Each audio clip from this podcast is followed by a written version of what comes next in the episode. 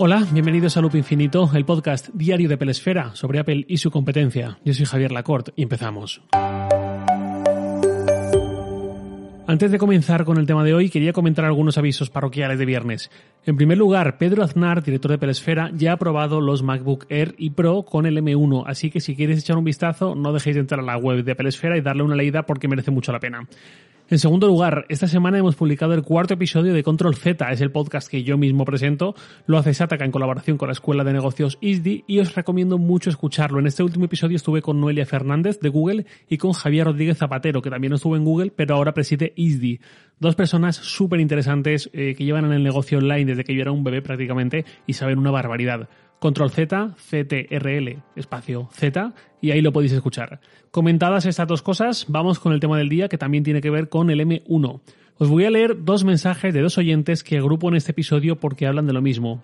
El primero es de Manu, arroba en Twitter. Me dice, hola Javier, lo primero, enhorabuena por el podcast, un gusto escucharte. Por necesidad me decidí a comprar un MacBook Pro en junio, concretamente el modelo i5 de décima generación, 16 GB de RAM, 512 GB SSD, me costó unos 2.000 euros. Estoy contentísimo con el ordenador, pero al ver los nuevos MacBook Pro con el chip M1, tengo la sensación de haber tirado algo de dinero y que quizá Apple empezará a centrarse en los modelos con este chip propio y los modelos Intel tendrán menos vida útil. Simplemente quería saber tu opinión respecto a esto. Gracias y un saludo.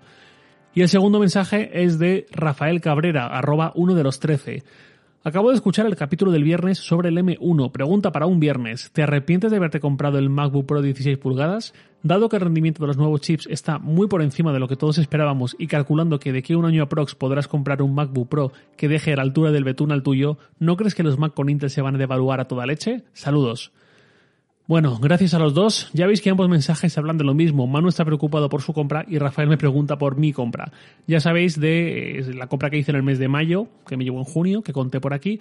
En definitiva, mensajes que hablan de hasta qué punto nos arrepentimos de haber comprado un Mac con Intel los que lo hicimos en los últimos meses. Para responder a esto, primero me voy a permitir contaros una historia ajena. Es la historia de un youtuber fantástico, Dave Lee, es un youtuber de tecnología, publica vídeos analizando productos, de eso van la mayoría de sus vídeos, pero es un youtuber poco común. Si veis su canal da placer visual porque cuida muchísimo la imagen, incluso a un nivel que YouTube suele negar. Sus miniaturas son preciosas, con los productos em, protagonizando la miniatura con un fondo liso, de color, sin estridencias, sin rótulos estridentes, sin fotos de la cara de este hombre con la boca abierta y este tipo de cosas que son tan habituales en YouTube y que a mí por lo menos no me gustan nada. Ya digo, este es un youtuber atípico en el buen sentido. Este verano, cuando Apple renovó levemente al iMac, Dave publicó un análisis en vídeo, pero en la palabra análisis, en review, puso unas comillas, porque realmente era un análisis entre comillas.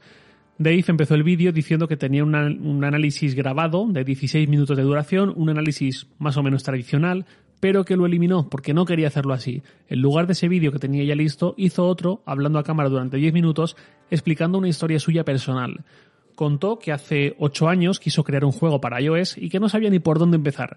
Así que se compró un MacBook Air, ya veis, un Air, que además en esa época pues salía muy bueno, pero no tenía ningún tipo de pretensión profesional ni mucho menos. Y ya con él empezó a aprender a programar juegos para iOS desde cero. Ese juego lo acabó haciendo, ese juego lo enseña en vídeo. Ese juego fue un fracaso en cuanto a rentabilidad. Le dedicó un montón de ratos libres durante dos años y todo lo que consiguió fueron 4.000 dólares. No obstante, Dave contaba que no le importaba porque se sentía muy bien por haber aprendido a hacer algo complejo que no sabía hacer y a poder compartirlo con el mundo. Y eso lo hizo con su herramienta, con su MacBook Air. Tiempo después sintió que quería contar cosas en vídeo, entrar en YouTube y crear un canal y todo esto, pero que le daba reparo, que le asustaba ser criticado por la gente o que su propio entorno familiar de amistades también le cuestionara lo que estaba haciendo y que, bueno, pues que le fuese mal pero que un amigo suyo le dijo, ¿y a ti eso qué más te da? Si quieres hacer algo, hazlo y ya está. Han pasado 5 años desde que Dave abrió su canal de YouTube y tiene más de 3 millones de suscriptores. Y más allá de la cantidad de dinero que puede estar ganando, de esa cifra de suscriptores y todo eso, que es muy llamativa, pero que quizás comparado con otros, con otros grandes canales de YouTube, pues tampoco sea para tanto, por decirlo de alguna forma, más allá de todo eso, para mí su canal tiene mucho, mucho, mucho valor porque le ha ido muy bien creando ese canal manteniéndose fiel a sus creencias. No es nada habitual entrar en YouTube y tener éxito sin sucumbir a muchas tendencias, a muchas modas, a muchas formas de comunicar, vídeos clickbait, uso de miniaturas que encajan en el sensacionalismo, etcétera, etcétera. Él ha tenido éxito haciéndolo a su manera y eso para mí tiene un montón de valor. Y ahí es donde pasa a hablar de aquel iMac mm, que se anunció este verano y que él analizó entre comillas, y muy seguramente que es el último iMac con chips Intel de la historia. Por supuesto, mucha gente en su lanzamiento ya se preguntaba si merecía la pena comprarlo este verano o si eh, era mejor esperar a que en algún momento Apple lanzase el iMac con Apple Silicon. Y aquí Dave lo dice muy claro. Esto que planeas eh, comprar es una herramienta para hacer otras cosas, para programar, para diseñar, escribir, editar vídeos, desarrollar videojuegos, ilustrar, editar fotografías, hacer composiciones con ellas, crear música, lo que sea. Si quieres hacer algo, simplemente hazlo. Dave decía que si él hubiese esperado por el siguiente modelo o por un modelo más potente o algo así cuando compró su MacBook Air poco potente para crear aquel videojuego para iOS o para empezar su canal de YouTube, quizás nunca hubiese hecho nada de todo aquello o quizás el desarrollo de los acontecimientos hubiese sido muy distinto. Esto quizás a muchos os recuerda un poco al Just Do It, al mítico eslogan de Nike que ha perdurado mucho en el tiempo y os puede sonar quizás también un poco a filosofía barata y a frases de Mr. Wonderful y en cierta forma está ese riesgo, pero yo creo que se puede entender de una forma muy positiva. La historia de Just Do It es la historia de una de las mejores campañas de marketing de la historia, que de hecho llegó en un momento providencial.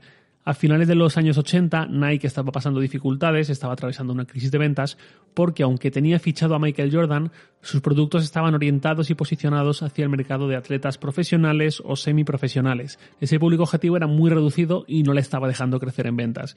En contraposición, Reebok, hoy en manos de Adidas, sí que tenía un gran nombre y unas ventas crecientes en el mercado de ropa deportiva amateur, callejera, para el día a día de la gente normal en cuanto a relación con el deporte, que no está en niveles de élite ni competitivos. Nike lanzó la campaña Just Do It, simplemente hazlo, con un presupuesto de 8 millones de dólares y consiguió que los años posteriores sus ventas globales se multiplicaran por 10. Just Do It era una invitación a abandonar las excusas, a quitarnos de encima los temores o los complejos y simplemente hacer deporte. No hay competición más que la que tenemos con nosotros mismos, digamos. No hay que esperar a que haga sol, pero no mucho sol, pero que no llueva, pero que ya no haga frío ni a que sea una hora en la que no haya mucha gente por la calle, ni hay que esperar a estar más delgados porque así no me dará vergüenza que me vean, ni hay que seguir autocompadeciéndose en el inmovilismo. Just Do It abandonar todo eso y simplemente ponerse en marcha, simplemente hacerlo, lo cual siempre va a traer beneficios para la salud, para la forma física, para la autoestima, etcétera, etcétera. Y hacer eso con el logo de Nike encima de la camiseta o encima de las zapatillas implicaba sentirse parte de algo, que es una cosa tremendamente valiosa en el marketing. Sentirse parte de esa comunidad de gente que ha dicho adiós a las excusas y simplemente lo hace. No importa que haga una maratón en tres horas o que corra tres kilómetros en 20 minutos y ya no pueda más, porque simplemente lo está haciendo. Ya está haciendo algo que antes no hacía y las mejoras ya llegarán. Toda esta filosofía de, la campaña Just Do It y de lo que comentaba Dave Lee en su análisis, entre comillas, del iMac, es exactamente lo que creo que debe prevalecer. Me voy a arrepentir de haber comprado un MacBook Pro de 16 pulgadas que me tiene enamorado desde el primer día, porque ahora hay un cambio de arquitectura con un aspecto increíble, eso sí. Si cayese en eso, posiblemente empezaría a poner excusas. Claro, fíjate, ya no puedo hacer esto igual, porque ahora con los M1 esto va que vuela, el mío ya no sirve, yo lo que quería hacer ya no puedo, y si caigo ahí y acabo mal vendiendo mi Mac para comprar un M1, paso al siguiente nivel. Claro, fíjate cómo se me va el dinero, pero es que claro que voy a hacer yo sin un M1. No os voy a negar que he tenido algún pensamiento fugaz en esa línea durante esta última semana, pero vuelvo a lo que siempre comento. El que tiene un iPhone 11 Pro tiene una máquina espectacular y la llegada de los iPhone 12 no debería hacerle sentir que tiene algo que de repente ya no sirve o que sirve muchísimo menos que antes. Y el que tiene un iPhone 10S, pues casi que tampoco debería sentirse así. Sigue teniendo unos dispositivos increíbles con un potencial muy grande y súper capaces para hacer prácticamente todo lo que quiera hacer. Lo mismo me aplico yo y creo que es bueno que nos apliquemos los que tenemos un Mac Intel con meses de vida. Resulta que ya no nos vale.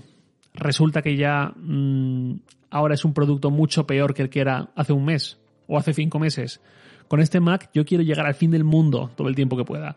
Lo único que ocurre es que comparativamente la evolución que supone Apple Silicon es grande y quizás el momento en el que piense que lo que me compensa a estas alturas ya es cambiar el portátil en vez de seguir aguantándolo, pues quizás ese momento esté un poco más cerca ahora de lo que pensaba que podía estar inicialmente. Igual en vez de cinco años pasan cuatro desde que lo compré hasta el momento en el que me lo cambie. No lo sé, habrá que verlo. Y sobre lo que decía Rafael de que si se va a devaluar, sí, por supuesto. Si lo quiero vender el día de mañana, obviamente estará mucho más devaluado que si Apple no hubiese pasado a RM, pero es lo que hay, es lo que tiene la vida, que le vamos a hacer. Compré este Mac en mayo, me llegó en junio, con unas ideas en mente y las estoy cumpliendo. Y estoy haciendo cosas con él que quería hacer y faltan otras que tengo en la agenda a partir del mes que viene o de enero. Si hubiese esperado, hubiese ha habido algunas cosas que quizás no hubiese hecho, y perdonad por esta súper eh, repetición del verbo haber, o no hubiese hecho en ese momento, o hubiese acabado haciéndolas de forma diferente. Este podcast es un ejemplo de algo que yo quería hacer desde hacía mucho tiempo, hablo de años, y siempre pensaba que esto es algo que tiene que lanzar otra persona por mí en todo caso, y yo sumarme a ellos si le parece bien, o que qué pasa si lo lanzo y me escuchan 15, o qué pasa si no sé qué vaina, todo menos hacerlo. Llegó un punto en que pensé esto mismo. ¿Por qué llevo años dándole vueltas a algo cuya barrera de acceso son 100 euros que me cuesta un micrófono nada más y echar unos cuantos ratos y a ver qué pasa? Al final lo hice, con esta mentalidad, lo voy a hacer y punto. Y este podcast lleva por 9.000 oyentes por episodio y muchas veces cuando miro el ranking de Apple Podcast veo que este está el número 1, el número 2, el número 3, ahí suele estar. Pues oye, no ha ido mal. Si hubiese seguido esperando un momento perfecto, nunca lo hubiese empezado. Si el que tiene, como yo, un Mac con Intel comprado hace unos meses y se obsesiona con que ya no le vale, o qué pena, o qué hago yo con esto, o fíjate tú, seguramente se pierdan muchas cosas por el camino. Con el Mac ya comprado es que no queda otra. Yo sigo haciendo lo que tenía previsto con él, sigue siendo una máquina fantástica y poco más, más allá de eso. Cierro el tema con una pregunta de un oyente eh, para finalizar el episodio. Es Robert, que me dice, muy buenos días, la verdad es que llevo escuchándote apenas solo un mes, pero me parece un gran descubrimiento este nuevo podcast. Enhorabuena. Quería hacerte una pregunta en relación a la compra de dispositivos Apple, concretamente iPhone a nivel empresarial. Me he informado con Apple y me indica que la garantía sería solo de un año, a diferencia de dos cuando lo compras a nivel particular. ¿Qué opinión tienes de esto? ¿No contradice la normativa de garantías a nivel europeo? Un saludo y de nuevo enhorabuena por tu podcast.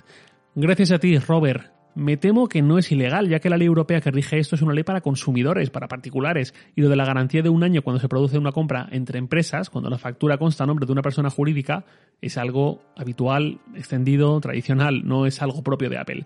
Dicho eso, te recomendaría que si esto te preocupa mucho, que o lo consultes con un abogado experto en estos temas o lo investigues mucho por tu cuenta porque hay detalles dentro de esa ley que igual te sirven, como que aunque la operación se haga entre empresas, si el destino final de ese producto es el uso por parte de un particular, de una persona física, quizás haya espacio para considerar que sí puede tener ese segundo año de garantía. Pero vamos, que insisto, esto es algo que no debes asumir, sino que deberías buscar una respuesta en un experto jurista que te asesore, no en mí. Yo solo te cuento un poco la teoría oficial, digamos, que es que esta ley de, dos años de garantía es para consumidores, no para personas jurídicas. Nada más por hoy, lo de siempre, os leo en Twitter, arroba jlacort, y también puedes enviarme un mail a lacort.sataka.com. Loop Infinito es un podcast diario de Pelesfera, publicado de lunes a viernes a las 7 de la mañana, hora española peninsular, presentado por un servidor Javier Lacort, editado por Santi Araujo. Un abrazo y hasta el lunes.